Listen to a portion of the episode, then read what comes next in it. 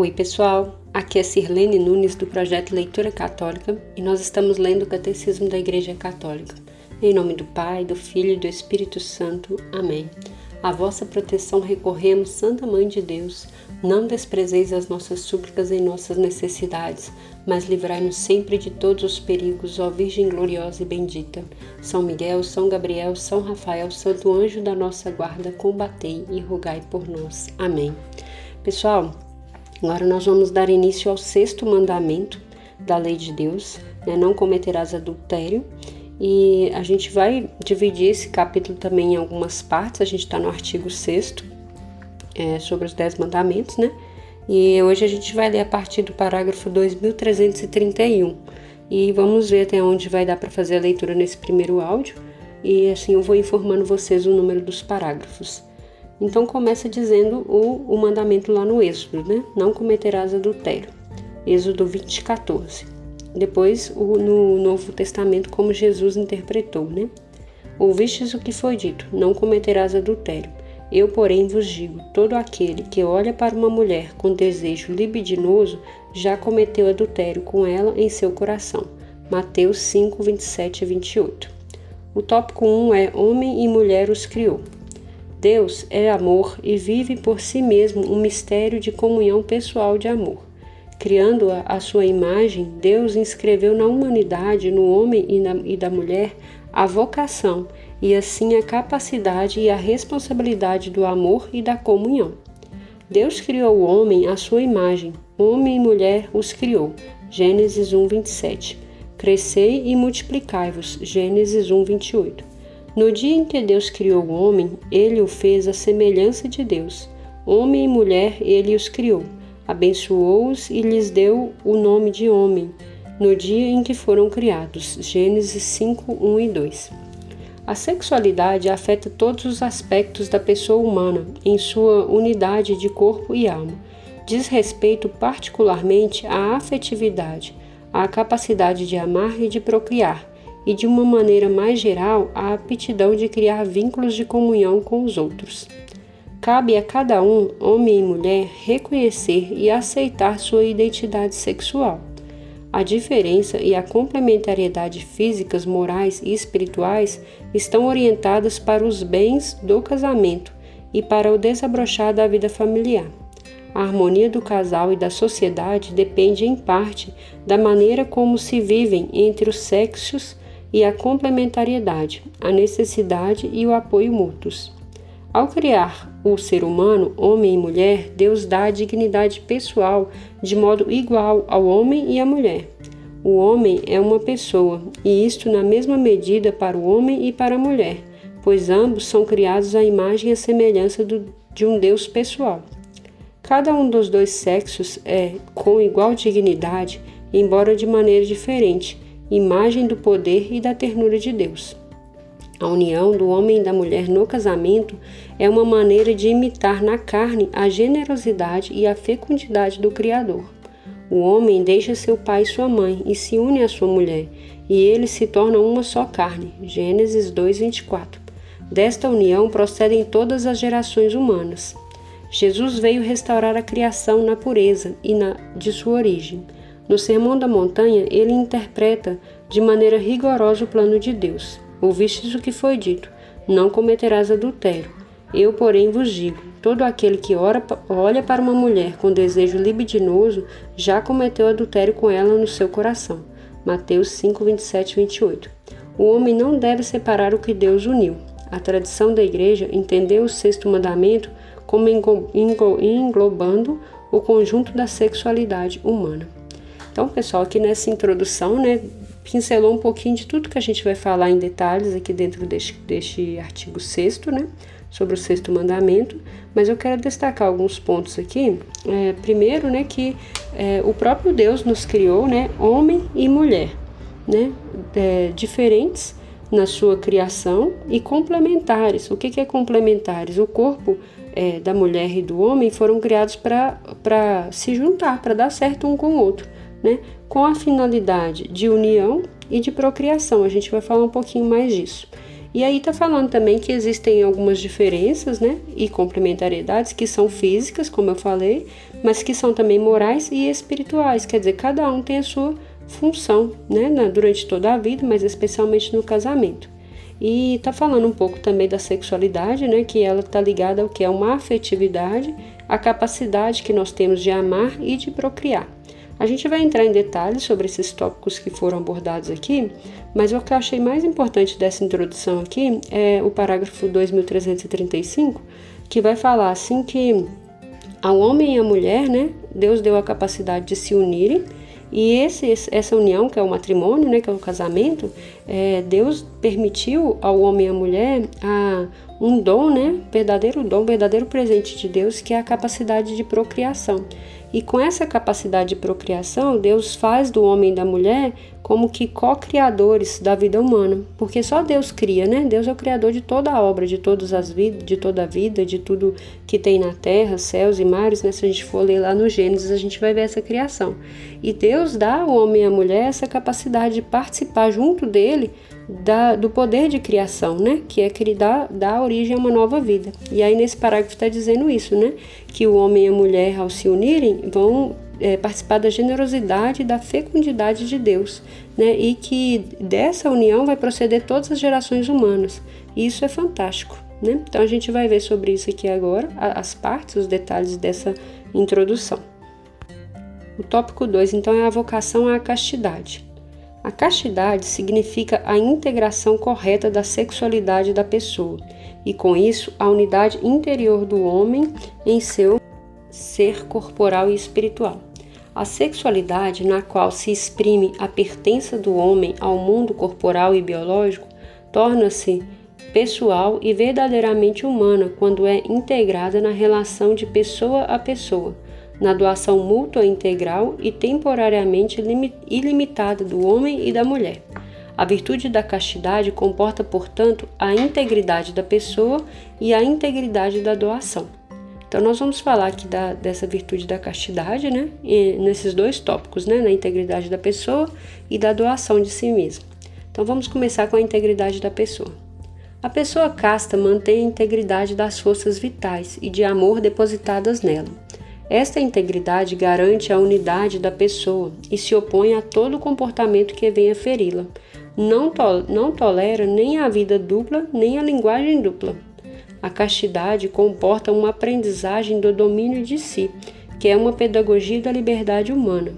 A alternativa é clara: ou o homem comanda suas paixões e obtém a paz, ou se deixa subjugar por elas e se torna infeliz. A dignidade do homem exige que ele possa agir de acordo com uma opção consciente e livre, isto é, movido e levado por convicção pessoal e não por forças de um impulso interno, cego ou debaixo da mera coação externa.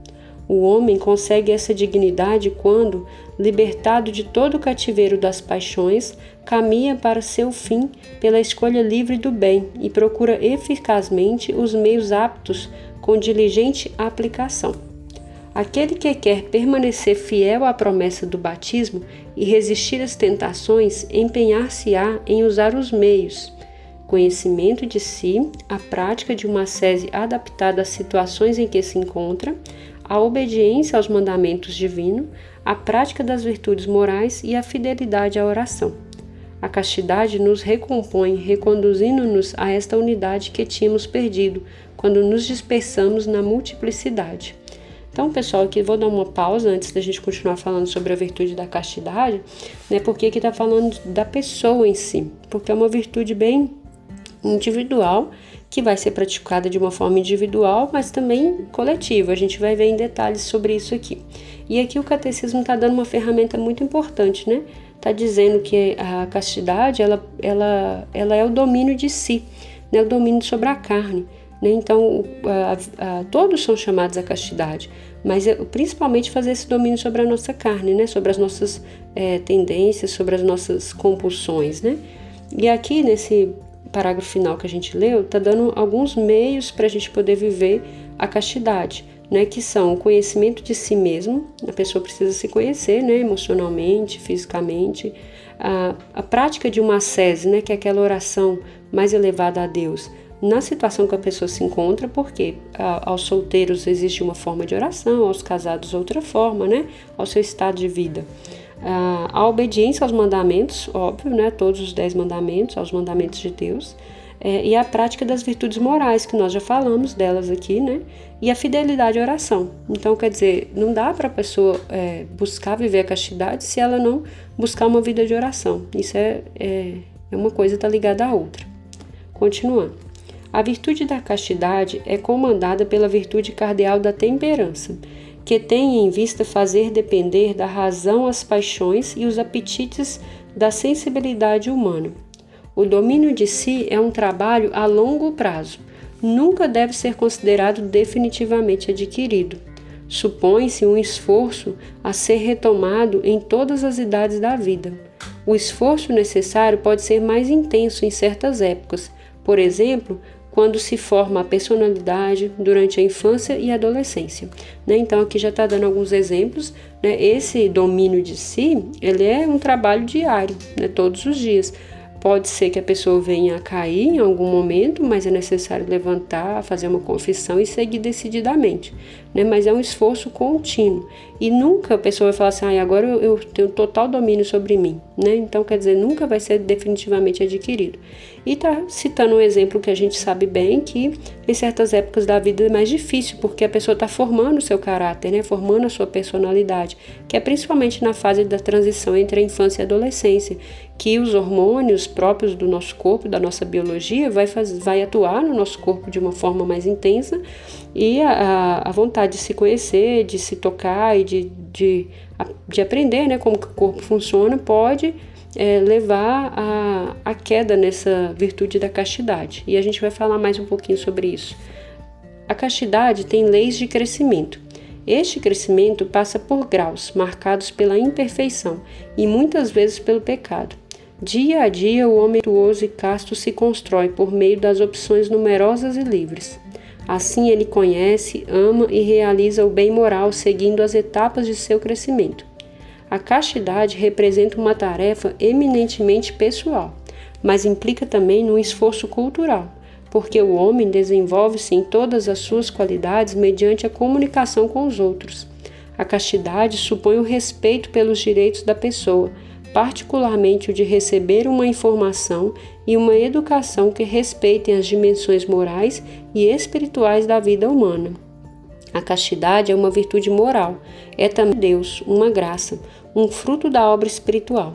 O Espírito Santo concede o dom de imitar a pureza de Cristo, aquele que foi regenerado pela água do batismo.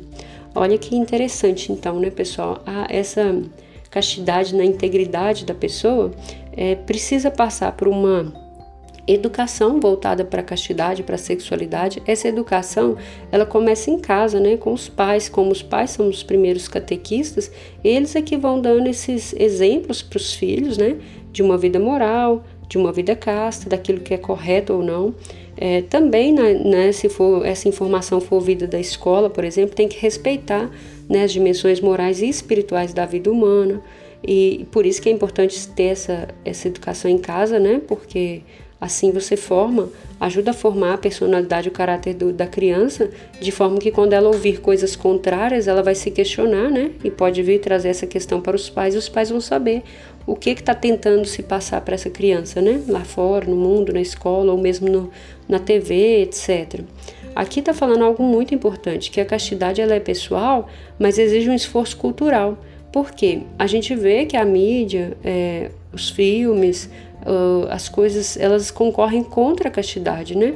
Um, existe muito é, um ataque mesmo à família, né, de forma a desvirtuar as pessoas. Então, esse esforço cultural ele tem que ser buscado, né, de forma que o cristão ele tem que rejeitar certos tipos de programa, é, rejeitar e lutar contra também para que esses programas não sejam vinculados, para não influenciar mesmo, né, ficar de olho no que que as crianças assistem, no que as crianças consomem de de conteúdo né, na internet, então isso é muito importante para os pais. Né?